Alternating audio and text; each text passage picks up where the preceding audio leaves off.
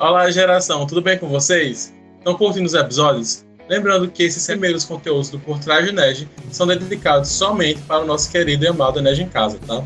E no episódio de hoje, vamos falar sobre algo que muita gente quer saber melhor. Isso mesmo. Hoje, finalmente, você vai descobrir os segredos por trás das transmissões ao vivo do evento. Quais plataformas usamos, como tudo foi pensado para que vocês conseguissem assistir nosso Ened no conforto da sua casa. Se liga que vai ser massa, viu? Roda a vinheta! Tá começando o meu, o seu, o, o nosso, por trás do Ened. Meu nome é Vini, sou assessor de comunicação e para contar um pouquinho dessa aventura, chamamos as nossas donas das plataformas do Nerd em Casa. Bill Gates, Steve Jobs, Who? Não, trouxemos aqui um time muito melhor. Gabi, coordenadora de comunicação, a que sempre sabe se está ao vivo ou não. E Larice, que é a famosa, pode até falar pouco, mas faz muito. Se apresente para a galera, gente. Oi, gente, Gabi aqui de novo, então bora lá falar de plataforma dessa vez. Oi, gente, aqui é a Larice, tô como assessora de relacionamento com o congressista na NED, também tava dando um helpzinho aí com relação à plataforma, passando muitos vexames, mas deu tudo certo. Um helpzinho nada, ela carregou as plataformas nas costas, isso é a humildade da menina Larice. Meninas, obrigado pela, pelo esclarecimento, sejam muito bem-vindas, tá? Muito massa falar um pouquinho sobre isso com vocês. Confesso que tive no processo e até agora não entendo muita coisa, então mais que justo esse papo para a gente entender melhor, né? Primeiro, quando surgiu a ideia da Energia em Casa, como se deu a escolha das plataformas para tornar esse projeto realidade? Boa, Vini. Então, lá no começo, quando a gente começou a pensar no Energia em Casa, a gente na verdade não imaginava qual era a proporção que ele iria tomar. Então a gente pensou muito em começar fazendo lives no próprio Instagram. Vocês podem até olhar as postagens e perceber que uma das primeiras postagens que a gente fez sobre o Energia em Casa estava falando que as lives da tarde e da manhã seriam no YouTube e as lives da noite seriam no Instagram. Só que aí, com o tempo, a gente percebeu que era muito mais benéfico para a gente conseguir centralizar tudo no YouTube. Até porque no YouTube a gente deixa os ao vivos gravados para as pessoas assistirem depois, então ninguém perde os conteúdos lá. E aí foi aí que a gente percebeu que seria melhor hoje deixar tudo no YouTube mesmo, até para a gente ter só um local de comunicação. Então ter os horários marcados, as pessoas sempre saberem, ah, quatro horas é só entrar no YouTube que vai estar tá lá. E, enfim, então foi muito mais fácil para a gente deixar tudo centralizado. E eu acho que além disso, uma parte que é muito importante para a gente pensar é que, como o Gabi falou, é, a gente imaginava que a gente ia conseguir reunir todo mundo em uma única plataforma, mas depois, conforme o, as inscrições foram passando, a gente viu que esse número de pessoas foi aumentando bastante. Então, acho que até um ponto bem importante para ser analisado é qual é o, enfim, o público estimado assim do evento que vocês estão organizando para poder definir essa plataforma. Então, tipo, o YouTube ele é muito legal, mas será que ele é ideal para um evento que o objetivo é só algumas poucas pessoas? Tipo, será que é o mais assertivo? Então, acho que para nossa realidade deu certo, mas eu acho que em um outro cenário, sendo o Enege em casa, mesmo Enege em casa, se tivesse menos pessoas, talvez o YouTube não fosse a opção mais viável, por exemplo. Boa. E aí a gente pode até olhar assim, ah, se for uma live pontual que vai acontecer só uma vez, realmente é necessário fazer no YouTube, se for um bate-papo mais descontraído, pode ir realmente para live no, no Instagram, por exemplo, que seria uma boa. Além disso, se for uma sala de conexão, alguma coisa que seja melhor todo mundo bater um papo e ter um contato mais próximo com o palestrante, é muito mais benéfico ter o Meet ou o Zoom ou qualquer outra plataforma que seja de reunião. E além disso, se for um público muito grande, a gente tem já plataformas que fazem eventos virtuais como a Simpla. Então, tudo isso a gente levou em consideração na hora de de fazer o Anéis em casa, a gente colocou todas as nossas. É, tudo que a gente poderia, todas as plataformas que a gente poderia entrar em contato na mesa, assim, para decidir qual, mas por questão de tempo, de praticidade, de objetivo mesmo, a gente optou pelo YouTube. Mas só que a gente não poderia simplesmente só utilizar o YouTube e fazer tudo por lá. Até porque a gente está falando de é, uma operação onde tem mais de cinco pessoas na chamada quando ela acontece. E vocês vão saber mais no podcast de staffs, que falam melhor sobre staffs. Mas aí a gente fez a conexão na plataforma por meio do Zoom. Então ele é uma ferramenta de reuniões virtuais e, dá, e tem os pacotes pagos e os pacotes não pagos. E é muito importante a gente ressaltar que a gente utilizou sim o pacote pago, a versão gratuita dele. Só deixa 40 minutos de, de reunião e não tem como fazer a integração com o YouTube. Então a integração ela é feita no próprio Zoom, assim, tem um linkzinho no canto inferior direito que você clica e já faz toda a integração já com o YouTube de forma bem simples e prática. A gente pode até deixar aqui na descrição um vídeo que explica melhor o como fazer isso. Mas enfim, a gente não teve muita dificuldade porque é muito intuitivo, assim, só colocou ali, soltou, já dá play e a plataforma começa a rodar. Só que aí a gente para e pensa também, né? Pode não ser a realidade de todo mundo é, ter uma plataforma paga. Inclusive, tipo, nem a gente mesmo do Enege tinha o Zoom pago, né? Então a gente é, utilizou aí o da BJ, obrigado BJ. Mas em um, em um cenário onde a gente tipo, não tem um plano pago ou não tem como pagar esse plano a, a longo prazo, acho que outras alternativas, é, a gente também conseguiu mapear isso, acho que é muito importante também analisar, né? Então, nesse cenário, a gente viu, por exemplo, que seria muito legal se a gente conseguisse uma reunião no Google Meets mesmo, que agora está, por causa da pandemia, gratuito para todo mundo, ou, enfim, Hangouts, ou qualquer outra plataforma, assim, de videoconferências, é, você conseguir transmitir isso para o YouTube. Então, foi uma, um processo de pesquisa nosso também, porque a gente sabia que talvez desse certo o Zoom, mas se a gente não conseguisse, a gente também precisava de um plano B. E aí a gente foi procurar outras plataformas que possibilitassem essa integração entre um, uma plataforma de videoconferência normal com o YouTube. E aí, enfim, a gente encontrou o Zoom, a gente também vai deixar alguns videozinhos, como o Gabi falou, é, para que vocês possam ver como é que funciona o processo. Mas eu acho que um ponto bem importante é que tipo, não tem só, só o Zoom, né? Tem o Streamlabs, tem outras plataformas que vocês podem ver que, enfim, pode ser mais fácil para vocês, mas é, é muito importante ver que existem sim alternativas também que não precisam de investimentos financeiros para que a gente consiga, enfim, rodar o evento. Show! Plataformas escolhidas. E agora? Me conta como foi para definir um método de operacionalizar tudo isso, né? Porque a gente tinha time Energy, time BJ, palestrantes, slides, vídeos de parceiros, enfim, muita coisa, né? Uma loucura. Como fazer tudo isso se comunicar tão perfeitamente e fluir durante o evento? Boa, Vini. Eu acho que o primeiro ponto que a gente pode ressaltar é que a gente tem que agendar a live com antecedência. Então, todos os dias que você entrasse lá na Nerd em Casa, já tinham as três lives que iam rodar já programadas. Isso compra muito tempo pra gente na hora de organizar 30 minutos com antecedência, que é exatamente quando a gente iniciava a transmissão. Então, 30 minutos antes da palestra começar, a gente já iniciava a transmissão do Zoom pro YouTube. Então, já estava rodando, já estava tudo ok. A gente conversava com o palestrante, explicava algumas coisas que eu vou falar melhor. E aí sim a gente começava a rodar. Então, ter a live agendada com antecedência, iniciar a transmissão 30 minutos antes. E sobre latência de transmissão, eu acho que Larissa pode falar melhor. Essa, esse foi uma grande preocupação nossa, porque nem todo mundo tem internet boa, né?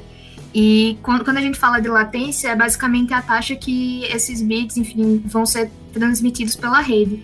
Então, quando a gente coloca uma latência normal, significa que vai existir sim um delay. Então, algumas vezes até vocês mesmos notavam que existia um delay, mas esse delay era muito para garantir que se tivesse qualquer problemazinho de transmissão na internet por alguns segundos, enfim, isso não comprometia a integridade da transmissão. Então, não ia cair para vocês, enfim, não ia ter muitos problemas. Mas conforme você no YouTube, na transmissão do YouTube, você coloca, por exemplo, baixa latência ou ultra baixa se tiver qualquer, enfim, modificação na, na sua transmissão, diminuir um pouquinho, a sua live já pode, enfim, parar na hora e você vai ter que abrir uma nova, uma nova transmissão e começar o processo novamente. Então, acho que é um processo bem legal. Essa opção ela já vem pré-definida, mas é muito importante, tipo, é, não esquecer de deixar como uma latência normal para evitar esses problemas aí futuros. É, e além disso, a gente testa os vídeos, slides e áudio com antecedência. Então, sempre que a gente entra na chamada com esses 30 minutos de antecedência, a gente faz essa série de testes. E além disso, o palestrante também está na chamada nesses 30 minutos. E é nesse momento que a gente ensina ele a compartilhar a tela. Então, tem alguns palestrantes que não sabem como utilizar, a gente ensina por ali mesmo. E se ele vai usar um, um vídeo, a gente ensina como compartilhar o som do vídeo, ou tudo nesse sentido. E já testa o PPT para ver se está tudo ok. Então, nesses 30 minutos iniciais, a gente vê várias coisas que a gente poderia ter deixado passar e aí que a gente acerta tudo. E além disso, a gente sempre alinha com o palestrante que existe um delay. Então, a chamada entre o Zoom e o YouTube, ele tem um delay de cerca de 1 a 2 minutos. E esse delay ele pode ser muito prejudicial quando a gente fala do palestrante que está olhando para ver como está a chamada no YouTube. Então ele fica olhando no YouTube e acaba se confundindo, é, se enrola para falar. Então a gente sempre pede para ele focar somente na chamada do Zoom, assim como os outros staffs que estão responsáveis ali, como o staff de plataforma e o staff. Como é que é o nome do staff, hein? Que. É mediador?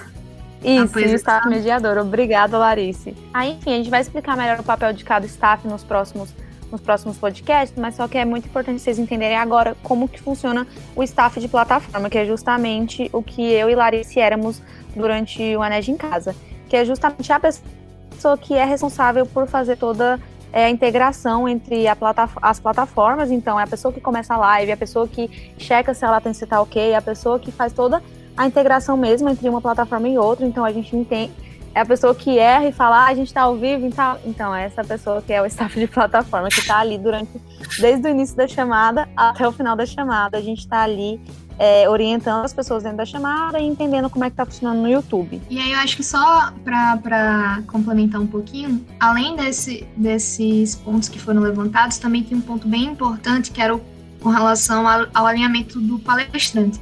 Então a gente também comunicava no próprio chat do Zoom, enfim, se, até, se tinha algum problema com relação ao YouTube, se tinha, enfim, dado um, uma pausa, sei lá, por algum motivo o vídeo, se tinha caído a chamada, enfim, todos os alinhamentos eram no chat interno, no próprio Zoom, e aí o palestrante conseguia ver, mas não dava para aparecer no compartilhamento da tela dele.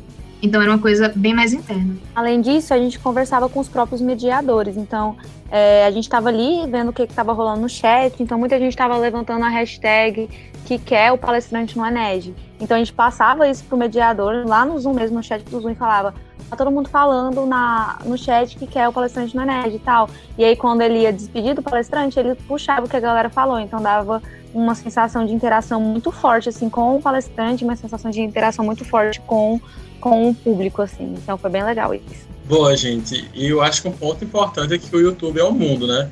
Como é que vocês lidaram com a monetização e com direitos autorais nessa plataforma, por exemplo? E quais foram as limitações que elas trouxeram para o evento, no caso do Enej em Casa? Como é que foi a, a performance do YouTube para potencializar o Enej em Casa? Bom, é primeiro que a nossa primeira tour foi essa questão dos direitos autorais. A gente lutou muito, muito, muito com isso porque a gente não tinha ideia do que, que acontecia. Então, o que, que acontecia? A gente começou a fazer a transmissão. A gente estava utilizando nessa época o OBS junto com, acho que era o Zoom ou era o Meet, não lembro muito bem. Mas aí a gente começava a conversar e a ver se realmente só se a transmissão ela não era. Não parava, o YouTube não parava a nossa transmissão, né? E quanto tempo daria só pra gente ter ideia se ia dar as palestras de uma hora e tudo mais. E aí do nada a gente tava no meio de, sei lá, 30 minutos de, de conversa, YouTube ia lá e derrubava a live. E a gente não sabia o que era, e a gente começava de novo. E aí 25 minutos o YouTube derrubava, 5 minutos o YouTube derrubava, e a gente começou a ficar muito nervoso com toda essa situação, porque a gente pensou, o que é que tá acontecendo? O YouTube tá... Enfim, a gente achou que era, era pessoal, né, com relação a gente, mas aí, enfim, a gente descobriu que era uma política de direitos autorais do YouTube que a gente não tinha noção nem que existia, então a gente vai deixar também para vocês darem uma olhada. E aí, basicamente, ela fala que alguns conteúdos específicos eles não vão poder ser colocados durante a chamada, né? Então, no nosso caso, a gente estava compartilhando uma videoconferência e aí, teoricamente, isso é uma coisa particular. Como a gente não estava usando a integração direta, que estava falando que a gente dava permissão e tudo mais, e a gente estava basicamente conversando, não estava apresentando nenhum tipo de conteúdo, ele entendia como se fosse, como se a gente estivesse transmitindo uma conversa que era privada e aí derrubava por isso. Então é importante que até mesmo nos próprios testes que vocês forem fazer, tentem simular realmente como vai ser o processo de interação com o palestrante, simular como se vocês estivessem realmente apresentando. E outro ponto bem importante é não utilizar músicas durante a, a transmissão, tipo músicas famosas, assim, porque tem uma alta probabilidade de, de derrubar, ou se não derrubar, vocês tipo, não poderem monetizar o vídeo depois. Eu acho que Gabi tem mais coisas a complementar com relação a isso. Isso, vale ressaltar que quando a gente estava testando a plataforma, a gente não estava simplesmente conversando, a gente estava cantando e falando muita besteira, era 4 horas da manhã, e isso é outro, outro ponto que, como a gente falou em outro podcast, a gente deixou para fazer o Energia em casa com duas semanas de antecedência. Então foi uma loucura assim de teste e tudo, foi bem difícil assim trabalhar tão em cima da hora. Então a gente estava testando já poucos dias antes do evento e a gente estava sendo derrubados por esses direitos e eram totalmente porque a gente não estava passando um conteúdo relevante. Era quatro horas da manhã, a gente estava cantando, brincando com bonequinhos e falando um monte de besteira e aí é claro que o YouTube derrubou a gente, né? Então é importante ressaltar, não brinquem, sim, simulem, porque no outro dia de manhã acordamos pleníssimos, fomos fazer os testes, aí simulando uma apresentação, apresentei o planejamento de comunicação do Ened e a gente não foi derrubado. A gente ficou, meu Deus do céu, descobrimos o Brasil aqui. E realmente descobrimos, porque eu sempre falo isso em todos os pontos de contato. Quando forem fazer, façam certo, façam apresentando algum, algum conteúdo relevante, porque senão vocês vão ser derrubados e vão achar que o YouTube quer o mal de vocês, mas na verdade é só porque vocês estão falando besteira e sendo bobos. E é isso. Ai, bem importante. E aí, é, como essas transmissões, elas são, enfim, testes, né? É sempre importante relembrar, não custa nada, que vocês devem colocar como não listado, certo? Então não esqueçam disso. Sim, senão teria, estaria todo mundo assistindo. E a gente só mandava o link não listado pro time Ened, o time Ened entrava e ficava interagindo com a gente pra gente ver como é que funcionava tudo. É, outra coisa que é importante ressaltar dentro disso é sobre o processo de monetização. A gente é, começou o canal no YouTube sem entender muito bem como isso rolava. E aí a gente queria monetizar as nossas lives, né, para ganhar o dinheiro do YouTube, mas a gente não sabia muito bem o como. E aí a gente entendeu que então tinha um, um certo tempo de horas de conteúdo que a gente tinha que ter e tinha que ter mais de mil inscritos. Então, por isso que a gente começou com a meta de inscritos, foi para a gente conseguir monetizar e também para dar relevância né, para o nosso canal no YouTube, porque a gente quer continuar fazendo conteúdo por lá. É importante a gente ter seguidores, inscritos no caso, seguidores no Instagram. E, e aí, além disso, a gente tinha que ter esse, banco de horas, a gente não sabia disso. E para iniciar tudo, para a gente fazer uma live, a gente tinha que ter pelo menos 24 horas de canal aberto. Então é importante falar que se vocês querem fazer uma live no YouTube, já cria o canal para não ter esse delay de esperar 24 horas para começar a testar. Porque a gente teve que esperar 24 horas para começar a testar as coisas no YouTube, não foi muito legal. E além disso, a gente tem o, o super chat, né? Que tem uma galera pagar para levantar os seus comentários. Então, se eu paguei 10 reais, eu fico com o meu comentário lá em cima por mais tempo. Se eu paguei 15 reais, eu fico por mais tempo ainda. Então, tem como fazer isso se seu canal já for monetizado. Mas para fazer isso, é um processo interno com o YouTube que você tem que ter esses dois pré-requisitos. Na verdade, três pré-requisitos, porque você tem que estar também conectado no AdSense, que é todo um processo que tem um passo a passo dentro do próprio YouTube. Vocês podem ver já na aba de YouTube Studio Monetização, que ele já explica certinho como isso funciona. E aí, só falando um pouquinho mais, tipo, algumas dessas coisas. Tem mais de mil inscritos é uma delas, tem mais de 4 mil horas de exibição públicas e válidas nos últimos 12 meses. É, segue todas as políticas de monetização do YouTube e tem uma conta AdSense vinculada. E aí, é, algumas dessas coisas também vão precisar de, de conexões com, com servidores, se vocês já tiverem sites para vincular. Então, algumas dessas informações vocês vão precisar, por, por exemplo, ver com o pessoal que está responsável pelo desenvolvimento do site de vocês, do domínio de vocês, para realmente fazer essa vinculação e garantir que está tudo ok. Boa, gente. Muito obrigado por dividir isso comigo e com mais muitas outras pessoas que estavam sedentos nesse conteúdo das plataformas, tá? Espero que vocês tenham gostado e continuem ligados que o próximo episódio tá incrível. Ah, Gabi, Larice, vocês podem dar umas palavrinhas finais, falar o que, é que deu errado, o que, é que deu certo, conselhos para essa galera muito, muito louca que está querendo fazer outros eventos por aí. E a gente se despede, tá bom? Boa, eu acho que a primeira dica, a gente já falou um pouco, mas reforçando, não deixe para a última hora para começar a fazer os testes. Então, se possível, com uma, duas semanas de antecedência, comece a testar e entender é, como é que funciona a plataforma, porque tem vários pontos assim que a gente não vai conseguir passar para vocês, que é realmente testando entendendo como funciona a plataforma, pesquisando vídeo tutorial no YouTube e todas as respostas estão no, na própria plataforma e no, no próprio Google. Então, se possível, terceirize é, o mundo de eventos virtuais está crescendo muito no, no, nos últimos tempos, então a gente tem a Simpla que já faz uma, uma boa base assim, para os eventos virtuais, a gente tem várias outras plataformas, e se você conseguir terceirizar isso é bem um problema a menos para vocês, mas se não conseguir também é possível fazer e é bem, bem de boas. É, atenção aos detalhes, então a gente teve diversos probleminhas pequenos assim durante as transmissões do Nerd em casa. Um ficou muito conhecido, que é o A gente tá ao vivo, que foi basicamente um problema que a gente teve é, quando o palestrante caiu e eu parei a transmissão no parei a transmissão no Zoom. E aí depois eu fui voltar à transmissão um pouquinho antes do palestrante entrar, porque eu achava que eu ainda tinha que digitar a senha. Só que ele entrou automaticamente e já começou a compartilhar. E aí, quando eu percebi que isso estava acontecendo, eu fiquei, meu Deus, a gente tá ao vivo, a gente tá ao vivo e paramos a live toda. Então, se a gente soubesse disso, se a gente tivesse testado com antecedência, provavelmente isso não teria acontecido. Então, ter muita atenção nesses detalhes. E outra coisa foi quando a gente compartilhou com o OBS, a gente compartilhou o OBS no Mix com uma das palestrantes e eu deixei o microfone do OBS aberto. Então eu tirei o microfone no Meet, mas deixei no OBS aberto e acabou que pegou todos os ruídos que eu fiz enquanto estava tava acontecendo a gravação. E foi muito engraçado, assim, todo mundo começou a avisar, meu Deus, tem alguém respirando, tem alguém falando, não sei o quê. E aí que eu percebi que era eu e saí correndo, deixei o computador trancado no quarto, pedi pra minha família inteira não fazer barulho. Então, ter atenção nesses detalhes, porque era só eu ter multado o OBS, mas quando eu tava lá já era tarde demais. E enfim, acho que por mim é isso. E além disso tudo, é muito importante, né, como a gente falou, ter sempre um, um plano B, C. É, como, por exemplo, a gente tava a maior parte das transmissões elas foram feitas utilizando só o Zoom e a live customizada do pro YouTube, mas teve, por exemplo, um palestrante que falou: "Ah, a gente não não usa o Zoom". E aí a gente tinha que mudar para um plano B, só que isso acho que foi até pouco tempo antes do evento, acho que o evento já tinha começado quando a gente teve essa informação. E aí a gente precisava de um plano B, sorte que a gente já tinha testado com o OBS, já tinha visto que dava certo também. E aí a gente teve como, sem se preocupar com muita coisa, é, conseguir fazer o, a transmissão sem nenhum problema. Mas eu acho que é super importante pensar em, em planos B e C para, enfim, porque a gente sabe que vão acontecer probleminhas no, no decorrer. E aí eu acho que até falando do ponto que Gabi falou sobre terceirização, se não tiver como terceirizar, é importante não deixar isso também com uma pessoa só.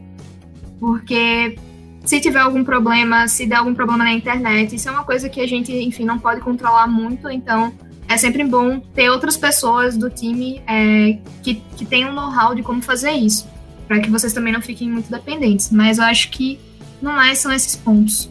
Boa, gente, muito obrigado. Mas eu fiquei curioso com uma coisa que a Gabi falou. O que é OBS, Gabi? Por favor, explique pra gente. Boa, Vini, nem reparei que a gente não tinha falado muito a fundo sobre essa ferramenta. Mas ela é isso, é uma ferramenta de compartilhamento de lives, né? Eu acho até que Larissa pode falar o nome mais bonitinho para isso. Mas foi a ferramenta que a gente queria utilizar inicialmente. Então, quando a gente começou a fazer aqueles testes lá atrás, começou a dar problema, a gente culpou o pobre do OBS, sem saber que na verdade era por causa que a gente tá falando besteira, né, o tempo inteiro. E aí, a gente queria ter usado essa plataforma porque ela é muito. Ela, ela consegue ser muito mais profissional do que o Zoom, por exemplo. Então, um, não fica aparecendo a logo do Zoom no canto, que é uma coisa negativa, que atrapalha um pouco a experiência. E dois, a gente pode colocar um plano de fundo personalizado, por exemplo, do Enes em casa, que nem a gente conseguiu fazer em uma das lives que a gente utilizou o OBS. A gente consegue mudar muito rápido é, a dinâmica de telas. Então, a gente consegue deixar o, o palestrante em amostra e depois, no mesmo segundo, já colocar o palestrante atrás e a tela mais na frente. E podemos brincar com várias ferramentas diferentes dentro do próprio OBS. Então, a gente também vai deixar aqui no link é, na descrição como utilizar o OBS, um videozinho explicando como, mas é muito intuitivo, assim, até certo ponto, ponto, porque ele é mais complexo que o Zoom, bem mais complexo, tem muito mais funcionalidades, e por ter mais funcionalidade ele acaba sendo mais complexo, mas ele é também muito mais profissional, e de início a gente queria ter usado o OBS, a gente não conseguiu utilizar por falta de planejamento, então se vocês conseguirem utilizar, um é mais profissional, dois é de graça e três você vai conseguir colocar o logo do evento de vocês, que para mim, enquanto coordenador de comunicação, é o auge, é tudo que a gente precisa para deixar um evento com uma carinha mais profissional. E, enfim, eu acho que Larissa pode falar melhor também. E o, o OBS ele também é, ele é um software, na verdade, então você vai baixar e vai fazer toda essa conexão com o YouTube. Ele é muito utilizado assim por profissionais que geralmente fazem muitas lives no YouTube, enfim, gravam muitos vídeos assim. Ele grava a sua tela e aí tem algumas opções ele gravar somente uma janela específica, então você pode ficar mexendo em outras coisas enquanto está compartilhando aquela sua chamada do Meet. E acho que outro ponto importante é esse ponto que a Gabi falou, que ele dá muita flexibilidade do que está sendo exibido. Então você já pode deixar pré-programado, né, pré-organizado vários templates de cenas. Então uma cena que está aparecendo o palestrante com o slide, outra que está aparecendo a tela do, do palestrante, a foto do palestrante maior, o vídeo do palestrante maior. Então, e você consegue só com um clique mudar toda a cena. Então, isso é uma coisa que com certeza teria profissionalizado muito mais o Enege, mas que a gente, infelizmente, nessa primeira versão não conseguiu, né? Espero que a gente possa ter outros momentos para testar isso aí. Até coisinhas mais bobas, assim, mas a gente queria, por exemplo, deixar passando na tela os principais comentários que estavam rolando dentro do chat. E aí a gente poderia fazer isso com o OBS e no Zoom é algo que limitava a gente. Então é exatamente isso. O OBS ele abre muitas portas e várias formas diferentes de você fazer uma coisa que o Zoom não dá tanta abertura ou outros softwares só de videochamada. E, enfim, é isso. Agora sim, galera, eu tava realmente curioso com essa pergunta. Eu acho que vai ajudar muito a galera que está querendo realmente profissionalizar o seu evento, tornar algo uma experiência melhor, né? Agora, de fato, termin estamos terminando nosso podcast nesse esse episódio. Tem muito mais pela frente. Eu queria agradecer as meninas, Gabi e Larissa, pela disponibilidade. E é isso, tá? Até o próximo episódio do Energia em Casa. Tchau, gente. Escutem todos os episódios. Beijos. Tchau, gente. Beijo. Uhul, eu amei a apresentação dessa vez. Enquanto. Gente, tá muito ruim pra falar hoje. É. Viu, Calma, vai dar certo. É... Tá. Eu não sei mais o que eu tô falando, me perdi já. É que eu falei tudo errado. De novo. Ah, me desconcentrei agora. Desculpa, a gente tava lendo lá. Lara está revoltada comigo. Tá, vou continuar. Chega, menino.